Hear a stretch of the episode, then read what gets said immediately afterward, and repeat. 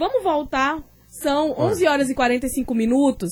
A gente vem trazendo é, durante toda essa semana, desde, a, desde que aconteceu lá no mês passado, aquela notificação da Prefeitura de João Pessoa sobre para que os moradores da Vila Nassau, ali no Porto do Capim, saíssem de suas casas no prazo de 48 horas. A gente vem acompanhando o caso e essa semana especificamente eu tenho trazido é, informações dos moradores, porque eu estive lá na comunidade, estou acompanhando essa situação de perto. Inclusive, agora há pouquinho, é, eu soube que o, o, carro de coleta de resíduos não está indo faz uma semana. Eu recebi fotos aqui, é porque é rádio realmente. O que eu posso fazer é descrever para que quem está nos acompanhando em casa é, saiba. As pessoas colocam as sacolas de lixo na rua, na calçada, onde o carro sempre coleta, e o carro não está passando para coletar esse lixo, e aí, consequentemente, vão se, se formando montanhas de lixo, pequenos montes de sacolas de lixo nas calçadas, e a população pede ajuda para mais isso que está acontecendo. Hoje, dessa série de, de reportagens do Porto do Capim, a gente vai falar sobre habitação, realmente. A gente já falou sobre a pesca, a gente já falou sobre a área, a gente já falou sobre como as pessoas receberam a notícia e hoje eu conversei tanto com uma das moradoras lá do Porto do Capim, vou trazer essa, essa fala dela da Potira Tabajara, e ela fala que mora lá há 20 anos, ela fala do que ela vive, do tamanho, a casa dela é grande, ela tem um comércio na casa dela, como fica essa situação. E eu conversei também com a secretária de habitação da prefeitura de João Pessoa, que fala quais as opções Socorro que foram Gadelha. Socorro Gadelha, e ela fala como quais as opções foram apresentadas para essa população, para esses moradores. Ela diz inclusive, enquanto eu conversava com ela, o número de moradores que vem procurando a secretaria diariamente para se cadastrar para ir para aquele condomínio Saturnino de Brito que tá a construção está acontecendo, tem um prazo de entrega, mas quando for entregue, é, já pode, alguns moradores lá do Porto do Capim já estão querendo ir para lá. Qual é a previsão? A previsão, ela diz na, na entrevista, a gente vai começar, diz, eu perguntei isso para ela, a gente vai começar ouvindo a Potira Tabajara, que é índia, tem uma população indígena lá, cerca de 20 índios que moram lá no Porto do Capim, e ela vai falar sobre isso. Vamos ouvi-la agora. A senhora mora aqui há quanto tempo? Eu moro aqui há 25 anos. Todo mundo sabe que os indígenas é o dono dessa terra, que foi a gente que chegou primeiro. A gente está numa situação difícil. Tem aqui gente que tem 80 anos, tem gente que tem 40 anos que mora aqui, 70 anos, 50 anos de resistência aqui. E chega essa ordem de 48 horas de tirar a gente. Nem, eu não digo nem como se fosse um bicho, porque até os bichos hoje têm proteção, não é isso? Quanto mais a gente é o ser humano, isso não existe. Aí quer agora que a gente engula que aquele Saturnino de Brito fizeram para nós. Porque a prefeitura nem sentar conosco para falar alguma coisa, ele sentou. Ele não sentou nem um minuto conosco para conversar, porque o dono da SOCIC entrou em contato conosco e disse que está pronto a negociar com a prefeitura para fazer habitação para nós. Ele disse que tem muito terreno para negociar com a prefeitura para fazer habitação para nós, se a prefeitura quiser. Mas a prefeitura nem falar conosco está falando. Chegou lá na Câmara, nem falar conosco, nem dialogar conosco quis. A senhora estava na audiência pública? Estava na audiência pública. Ele não quis nem conversa, hora nenhuma ele conversou conosco e ainda disse que a gente somos amundiçado. Hora nenhuma, amundiçado não, amundiçado se a gente chegasse lá quebrando as coisas, a gente não estava. Estava lá doutor Godoy, ele, ele viu e ouviu como nós estava e ele é um da, um da testemunha que a gente não estava fazendo bagunça, nem baderna, que a gente somos donos de casa e mãe de família, que estava ali naquele lugar. Nem uma hora a gente estava fazendo baderna, não. A gente foi reivindicar os nossos direitos. Porque aqui todo mundo sabe que aqui temos tradição.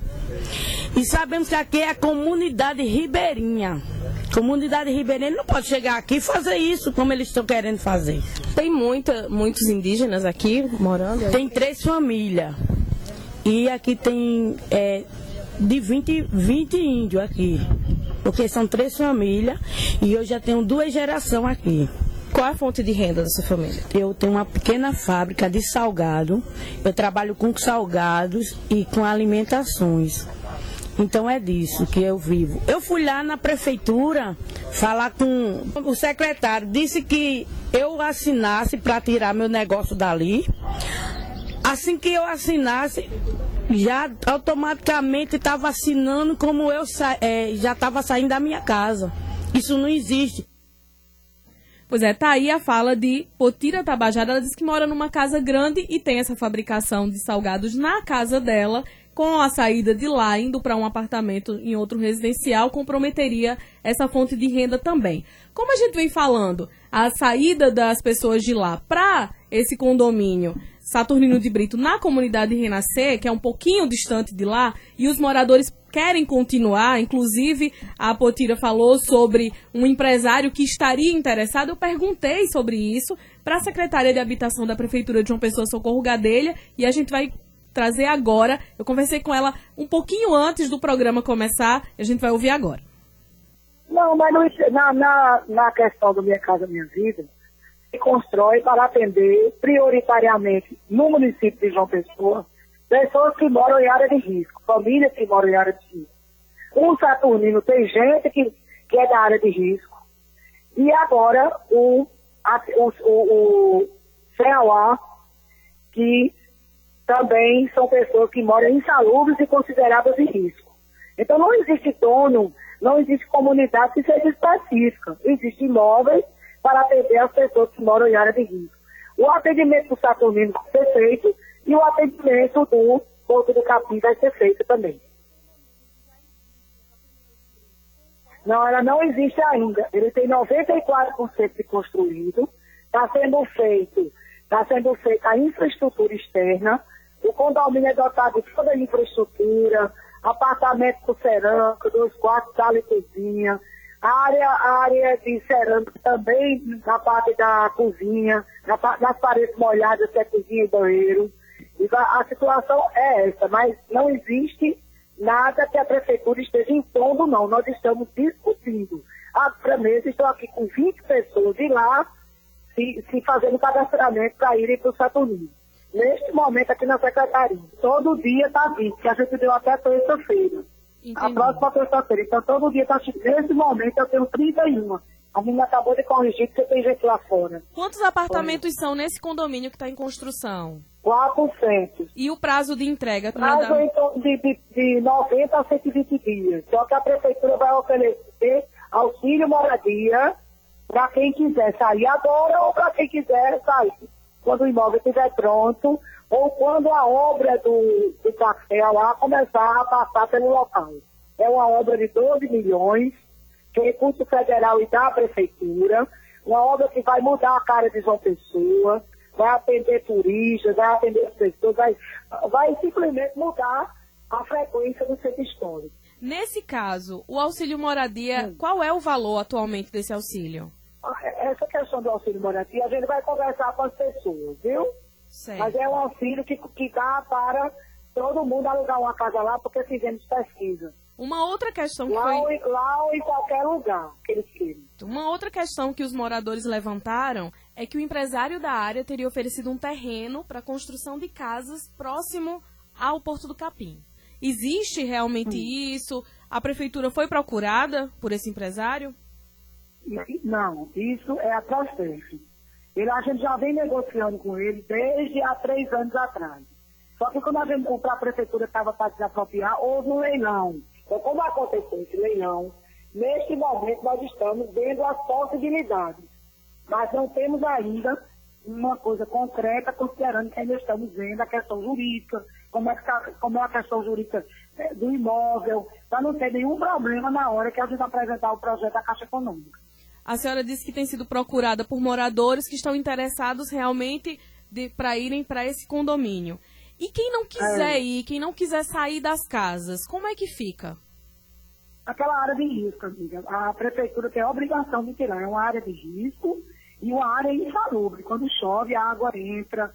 Então, vai, a, as pessoas vão ter que sair, mas não é sair para a rua, não. É sair para opções que nós temos dados aqui várias opções para eles eles escolherem. A questão lá é a área de risco.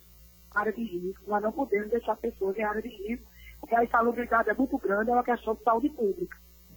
Pois é, tá aí a fala da secretária de Habitação da Prefeitura de João Pessoa, Socorro Gadelha, falando das opções que foram dadas aos moradores.